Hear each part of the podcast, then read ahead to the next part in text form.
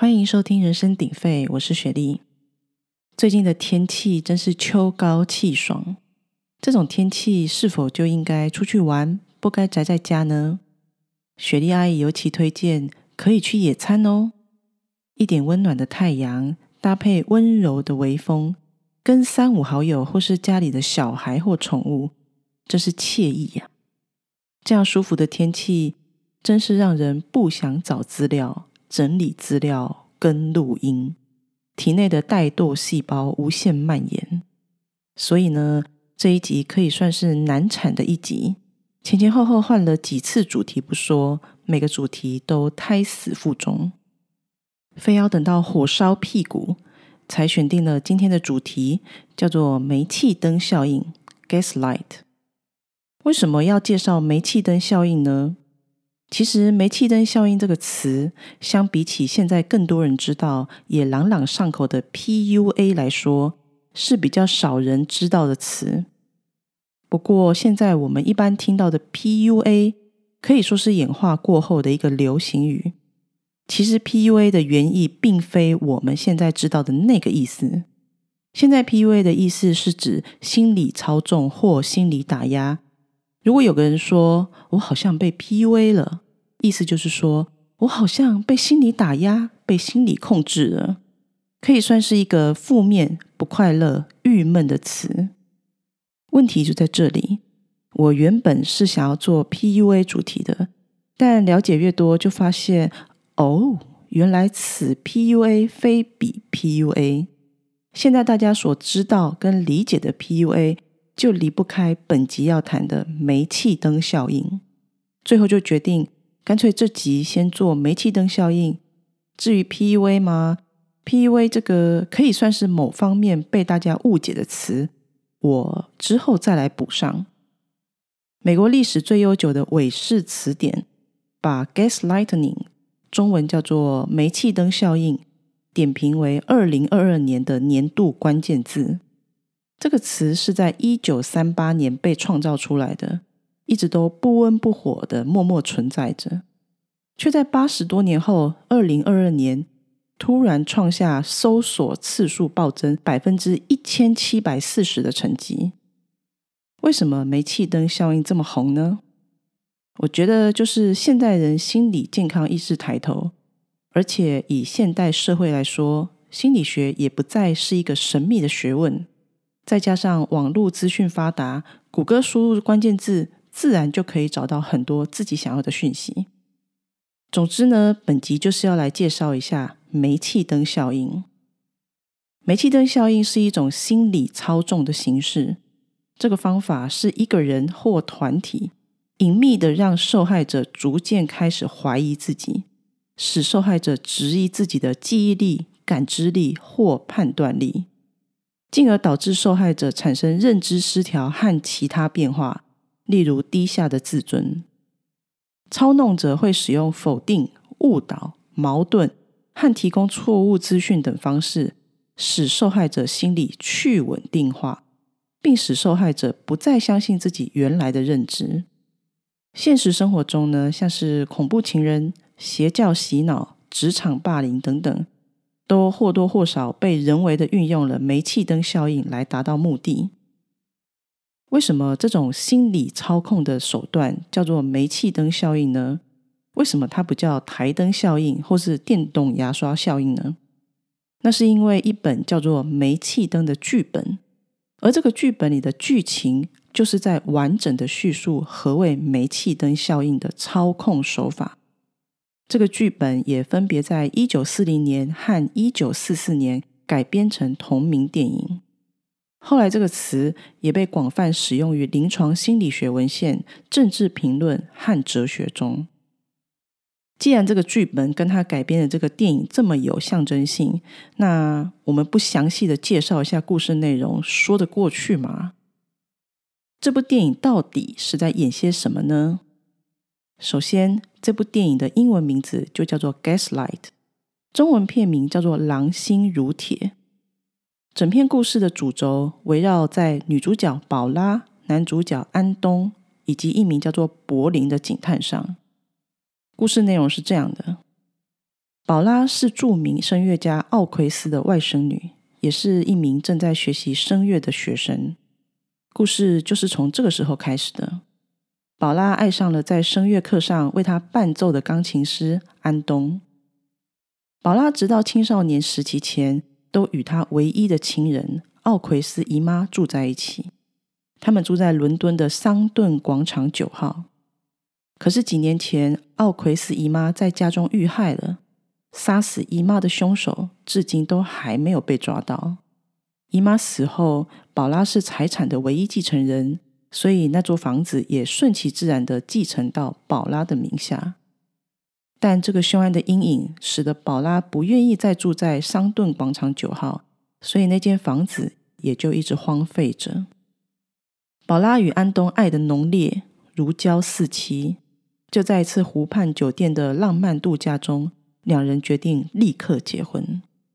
两人浓情蜜意时，安东说：“我的梦想就是能在伦敦的广场上有一间小房子，和心爱的人一起生活。”安东这番话让宝拉想起了那栋在桑顿广场被荒废的房子。因为爱，宝拉决定成全安东的梦想，便提议两个人可以一起搬回去。虽然安东嘴上说不要，但身体很诚实。两人最终还是搬回桑顿广场九号。相隔多年，再次踏入故居，宝拉在家里走动，边细数着各种回忆，当然也包括姨妈死去的那晚的记忆。这个时候，安东建议，不如我们把姨妈的东西都收到阁楼上，再把房子重新布置一下。免得你一直想起那些可怕的事。宝拉也觉得这个提议不错，就说：“那等重新装潢后，我们可以再请人来宴会狂欢呢。”但这个时候，安东却面无表情的看着宝拉。宝拉紧张了，就问：“你不想这样吗？”安东回：“再说吧，先别急，我们可以在这里独处久一点。”就当是延长我们的蜜月。整理物品的时候，宝拉在姨妈的乐谱里发现一封写于姨妈遇害两天前的信，信的署名是色吉斯鲍尔。突然，安东跳起来把信抢了过去，又瞬间意识到自己失态，连忙解释说：“我这么做只是不希望你再受到过去的事影响。”桑顿九号里住一共住了四个人，除了安东与宝拉夫妇俩，还有两个女佣。安东交代两个女佣说：“太太生病了，容易情绪紧张，有任何事直接找我就好。”住进桑顿九号后，宝拉过着足不出户的日子，因为安东总是要宝拉休息，而安东就在住家附近租了一间工作室。每天晚上，他都会去工作室作曲。奇怪的是，每晚安东离开家后不久，宝拉就会发现房间里的煤气灯变暗了，而且天花板上总会传来一些声响，稀稀疏疏，有时又好像有人说话的声音。宝拉心里觉得很不安，跟安东多次提起这些怪事。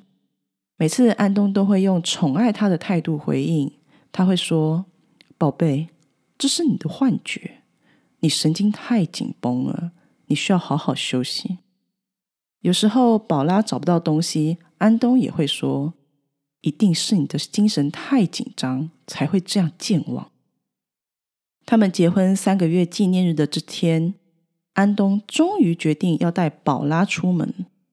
出门前，安东拿出家里祖传的别针，说要送给宝拉。宝拉本来想带着出门，结果发现别针坏了。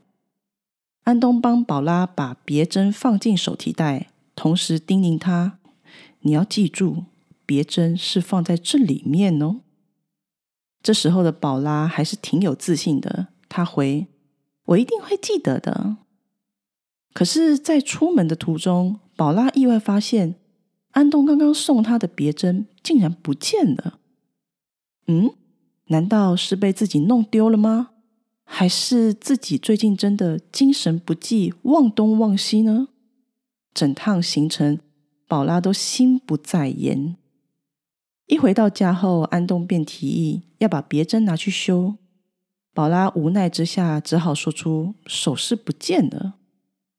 很奇怪的是，安东并没有生气，反而表情淡定的说：“你看，我就说你会弄丢吧。”到这个阶段，连宝拉都开始怀疑自己的记性了。开始自我怀疑后，宝拉老是心神不宁，也对自己很没自信，就连女佣对她的态度也显得散漫了起来。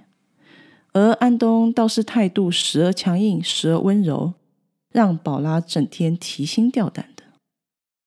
有时候，宝拉想自己出门走走，女佣就会追问：“您确定要一个人出去吗？”先生问起来该怎么说呢？每次被女佣这样问，宝拉就瞬间失去了出门的信心，于是总是穿戴整齐，打开家门，还没踏出去又回家了。某一天，夫妻两人因为一些小事有点争执，宝拉心里觉得烦闷，安东倒像个没事的人一样，还说晚上要带宝拉去听歌剧。这时候的宝拉已经对自己的记性感到怀疑，她跟安东说：“嗯，是你没跟我说，还是我又忘了？”安东假装皱着眉头一回，才悠悠的开口说：“不是你忘记了。”这个回复让发现自己记性没问题的宝拉很开心，但怎么一瞬间，安东的脸又垮了？原来挂在墙上的一幅画不见了。这时，安东一口咬定是宝拉藏起来的。为了栽赃给宝拉，安东还把两个女佣叫来，问是不是你们拿走的，甚至要求两个女佣发誓。宝拉承受不了这样的精神压力，只能赶快跑去找画。结果就在楼梯转角处找到了那幅失踪的画。这时，安东沉沉的说：“果然就是你做的。”过了几天，姨妈以前的朋友邀请他们夫妇去参加音乐会晚宴。音乐会中，安东突然跟宝拉说自己的怀表不见了，然后他从宝拉的手提袋里掏出了自己的怀表。这时的宝拉精神终于承受不住，崩溃大哭，随后被安东带离现场。音乐会事件的整个过程，柏林警探一直坐在角落注意他们。他早就耳闻了邻居说这家人很古怪，加上他心中一直放不下奥奎斯的案子，于是决定暗中调查这对夫妻。安东和宝拉从音乐会回家后大吵了一架。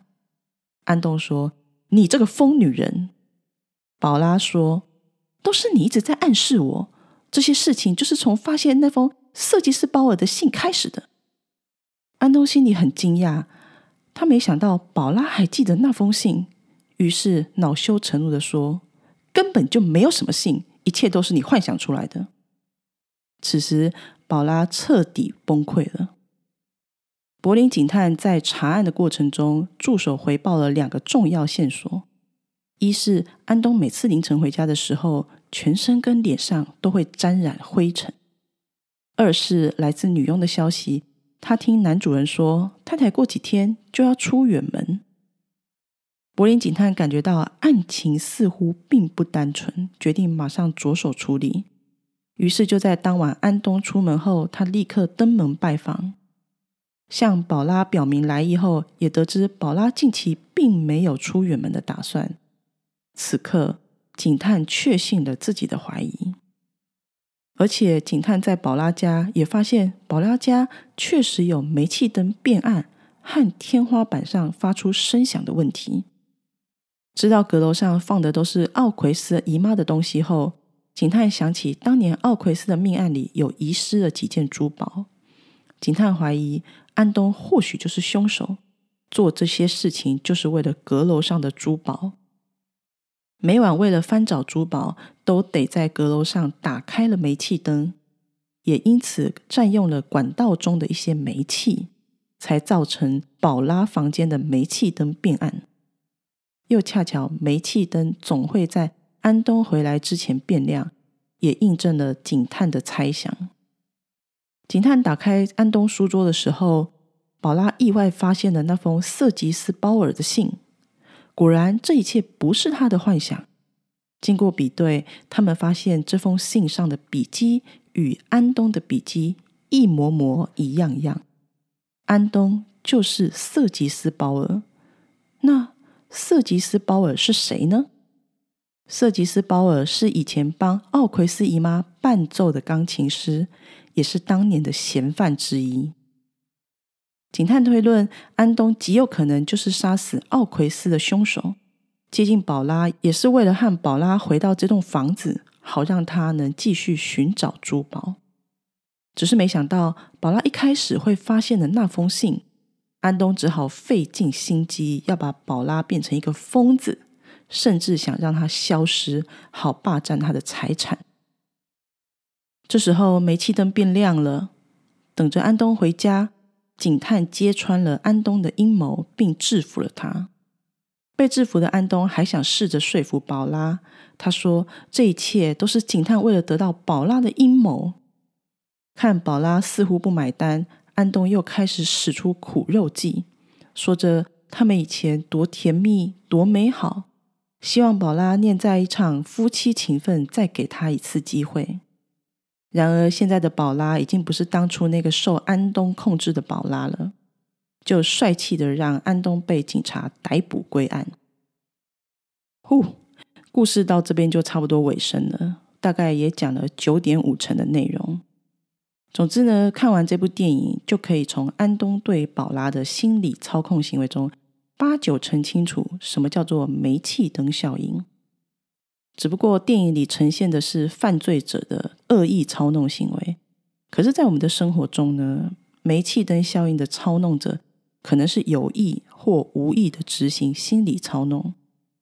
现实中的煤气灯效应，在《煤气灯效应》这本书中被作者总结成一句话：它是让被操纵者怀疑自我的一种精神操控行为，而这种隐秘的霸凌更多是无意识的行为。煤气灯效应存在的地方极多，尤其是卡在高低强弱关系里头，更可能在互动中产生煤气灯效应。哎，像是婆媳啊、伴侣、家人、师生、主管与员工等，都有可能产生煤气灯效应。电影里的宝拉跟安东，在一开始的时候，当安东说出“我的梦想就是能在伦敦的广场上有一座小房子”。跟心爱的人一起生活，宝拉宁可放弃心中的疑虑，去成全另一半的梦想的时候，地位的高低就在这个时刻产生了。聪明的操弄者会知道，被害者正在讨好自己，局势对自己有利。而现实生活中很多关系的高低强弱，从一开始就被认定了何为高，何为低。像是出门赚钱的老公跟当家庭主妇的太太，发薪水的老板跟假狼逃楼员工等等，我应该不用说，大家就可以很明显的意识到哪一个身份的是高，哪一个身份是低。煤气灯效应是一种极具破坏性的行为，呃，这个行为它的重点啊，就是要伤害被害者的自我认知跟心理健康。执行煤气灯效应的步骤很简单，只有两个步骤。第一个步骤，说服受害者的想法是错误的；第二个步骤，说服受害者去接受操弄者的想法是正确和真实的。举一个例子好了，小明说今天很冷，小英就回他：“你是身体太差吗？今天明明超热的。”以上就是一个非常简短的案例。不过我认为啊。煤气灯效应对一个人的影响，多少还是需要时间的累积，它应该不是一次性的啦。当然，时间的长度也因人而异，它取决于操弄者的手段多巧妙，跟被害者的自尊心多容易被击垮。安东大概半年内把宝拉的信心完全击溃。我想，煤气灯效应的操弄者为了得到自己想要的东西。有可能也不想花太长的时间，他们也会想要赶快完全控制被害者。总之呢，绝不能让被害者休息下来，因为停下来呢，被害者就有机会思考或是寻求外界帮助。操弄者必须保持被害者处于持续稳定被心理操控的状态，直到被害者不再自我信任，甚至深信加害者为他塑造的价值观才是对的。煤气灯效应往往是隐匿且循序渐进的。刚刚前面也有说啦，很多时候是无意识的行为。也许正在对你煤气灯的人，自己都没意识到自己做了什么严重的事呢。于是，针对是否被煤气灯效应了，大家要学会的是自我觉察的能力。心理医师有教，要怎么发现自己被煤气灯效应了呢？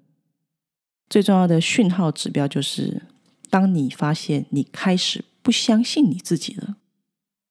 如果你回想起那些让你从相信自己到不相信的过程中，呃，都跟人为因素有关，尤其是指某个特定人物。那这个人呢，时常会给你负面的回馈，你跟他相处的时候，也时常感到不舒服，自尊心低落，或你没有办法自己做决定。而且同时，你又感觉自己是没有办法抵抗的，又或者对方摆了明，他就是要控制你，像是恐怖情人。就像宝拉的信心被击溃，就是由安东一手打造出来的。心理医师也针对要如何防范与摆脱煤气灯效应，提出几点建议。呃，看了一下重点，其实重点就是你要多充实新知识。然后多跟不同生活圈的他人来往，还有要建立属于自己的同温层，而且要避免在一段让你充满疑惑的关系里寻求认同。宝拉之所以一开始会被安东控制，就是因为宝拉没有其他人际关系网，她唯一的姨妈被害过世了，她因为跟安东结婚，她也放弃了声乐家的置业。于是，宝拉的世界只剩下安东跟两个被安东控制的女佣。然后不要忘了哦，安东也不让宝拉出门，就断绝了宝拉跟邻居有可能交谈的机会。就是如此封闭的生活圈，才能让安东的煤气灯效应执行的如此顺利。记得宝拉从什么时候开始从安东的心理操控觉醒的吗？就是从柏林警探进入宝拉家后开始。警探直接证明了煤气灯变暗跟阁楼的声响并不是宝拉的幻觉。然后他也打开安东的书桌，让宝拉发现那封瑟吉斯鲍尔的信。柏林警探对于宝拉来说就是不同生活圈的人，从更多其他人的角度，才有助于发现事实的真相。最后也一定要相信，就算现在的你正处于煤气灯效应中，要记得。操纵是能够被打破的。如果不相信，我们就回头来看看宝拉的例子吧。宝拉在怀表事件后，基本上已经是自我认知崩塌的状态。但回家后跟安东吵架时，他还说得出：“都是你一直在暗示我，这些事情就是从发现那封色吉斯包尔的信开始的。”所以事实证明啊，宝拉的自我一直都存在。只是在操弄者的操控下被暂时抛弃的而已，所以重点就是走出去，与他人交流，建立自己的同温层，还有最重要的一点，相信自己。最后温馨提醒：因为煤气灯效应常常来自于无形，大家除了要自觉是否被施以煤气灯以外，也要注意自己是不是在无意识中变成操作煤气灯效应的操弄者哦。如果你老是喜爱批判及重塑他人的想法，像是你就是太敏感了，你想太多了吧？你这样想是不是太夸张了？之后还会补上你应该怎样怎样才对啊，或是我这样说都是为了你好。这些言辞如果总是习惯性的从你的口中溜出来，咦，爱注意哦。好的。今天的节目就差不多到这边结束喽。希望大家听完这集后，都能够更了解何谓煤气灯效应。也许将来有心力，可以再来做一集有关煤气灯效应的实际应用。可以来聊聊哪些是我们轻易看得出来，或是被蒙蔽的煤气灯效应案例。如果大家对这方面的话题感兴趣，也有很多影视作品跟煤气灯效应有紧密的关联，像是《隐形人》、《列车上的女孩》、《控制》，还有《有院子的家》等等。有兴趣都可以找来观赏。雪莉阿也祝福大家都能身心健康，远离不健康的关系。喜欢本集节目，欢迎留下五颗星或留言跟来信。拜拜。